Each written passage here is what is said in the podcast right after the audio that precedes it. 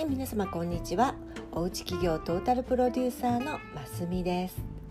えーと今日はねちょっと夏休みということで忙しい方のために音声の収録ということにしてみました。ちょっとねあまりいい声じゃないけどよかったら聞いてみてくださいね。はい。今日のテーマはえー、よくね私のアカデミーとかコンサルでも聞かれることが多いんですけども「ノウハウとマインドどっちが重要なんですか?」っていうふうによく聞かれるんですね。で今日はノウハウなのかマインドなのかノウハウ VS マインドということでお話ししていこうかなっていうふうに思っています。